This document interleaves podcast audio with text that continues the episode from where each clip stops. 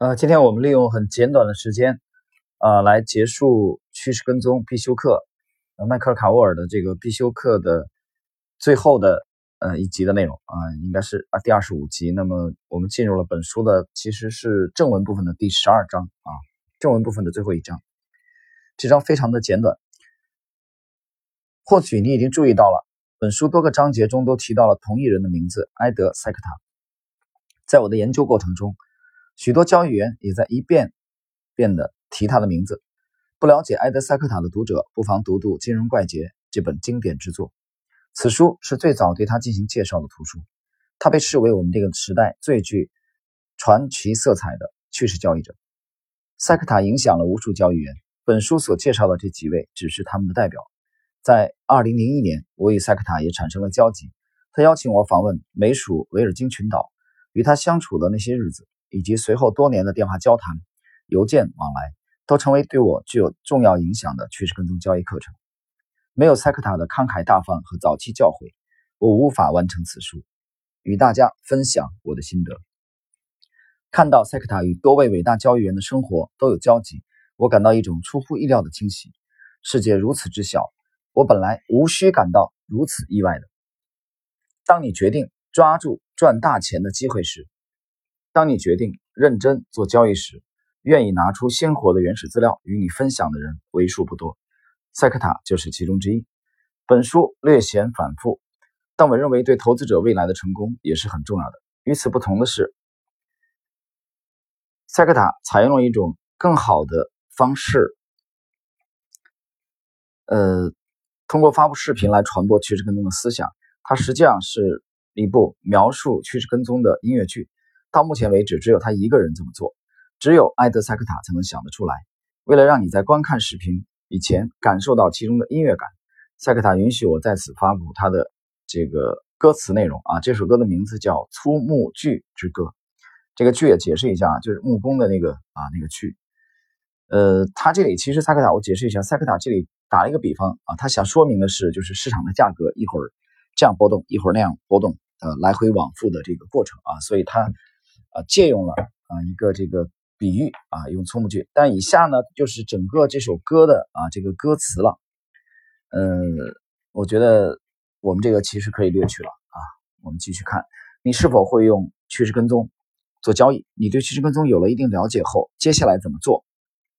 你必须做个选择。你可以选择继续成为一名趋势交易者，做下一个拉里哈特或者凯文布鲁斯。你也可以选择让趋势交易者为你打理资金。要么做，要么不做，这是个非黑即白的选择。当然，你也可以买入并长期持有那些业绩靠前的共同基金，指望在退休时拿到一笔足够退休之用的资金，或者等到下一轮市场崩盘到来，在资金缩水一半的时候忍痛割肉。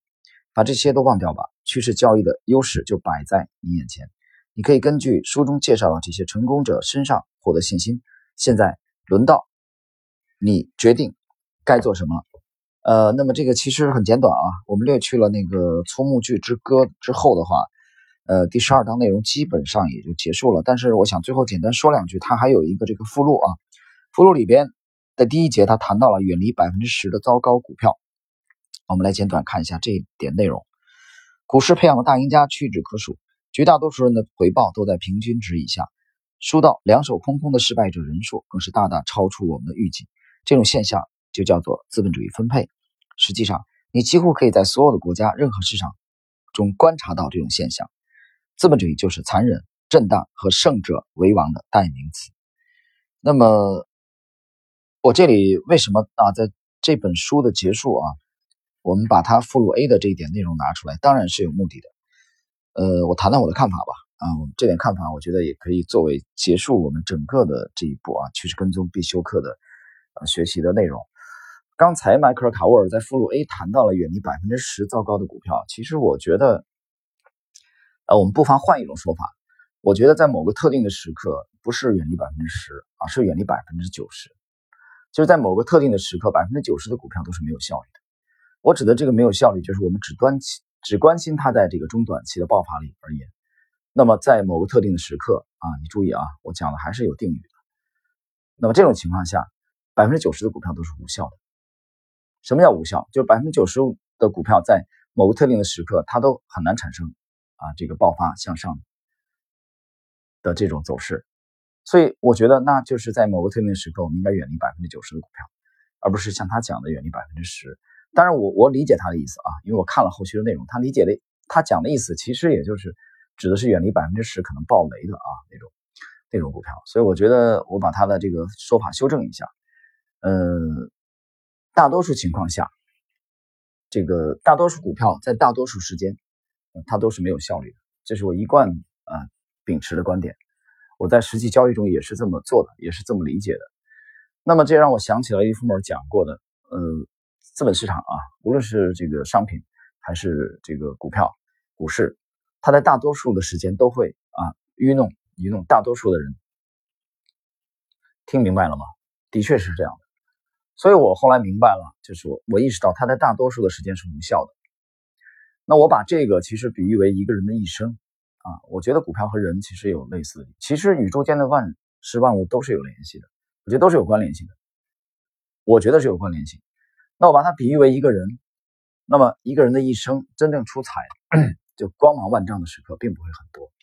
对绝大多数人而言，他的一生中啊，绽放光芒之外的那些些积蓄力量啊、坎坷啊、那些碰壁、那些弯路，其实是更主要的。大家想一想啊，作为一个名将而言，是这样啊；作为一个画坛的巨匠、宗师是这样，那一个书法大家是这样啊；一个这个这个武术家是这样啊；一个这个这个优秀的这个围棋大师也是这样，对不对？就是你其实你的巅峰状态啊，其实是很短的，不会很长，不会很长久。那么其实我把它 这个类比于股票的话，它大量的时间是无效的。它大量的时间是不值得我们参与的，所以你去看这个价值投资的啊，原价值主义的他们的这个著作，他会告诉你忍耐啊、等待啊，他没有办法啊，因为他这种风格就是没有解决在中股股价在中短期爆发的，没有解决这个问题。当然这个问题也是非常难的啊，可以说世界的难题。他如果解决了这个问题，他还要那么早买进吗？他还要买进以后有浮亏百分之五十，还要再补吗？百分之三十还要再补吗？啊，如果他的这个起爆的这个点啊，可以拿捏的这么精准的话，那么在零八年做空次贷的这个约翰鲍尔森，他还要在纽约中央公园跑步吗？不需要了呀，他只在次贷的这个两房的债券爆掉之前啊，他们大笔的做空就可以了嘛，CDS 建仓就行了嘛。所以这是很难的，就是因为他不知道，我们都不知道那个绝对的点啊，我们水平很高的人大概知道那个区域。这已经是非常啊非常出色和优秀的大师级的人物了，所以大量的时间是无效的。那就像一个人的一生当中，大量的时间是在储备，是在学习，啊是在进取，但你真正出成绩啊，其实是其中很少的时间。我觉得拿你一生的这个跨度来看啊，这是我我的个人的理解。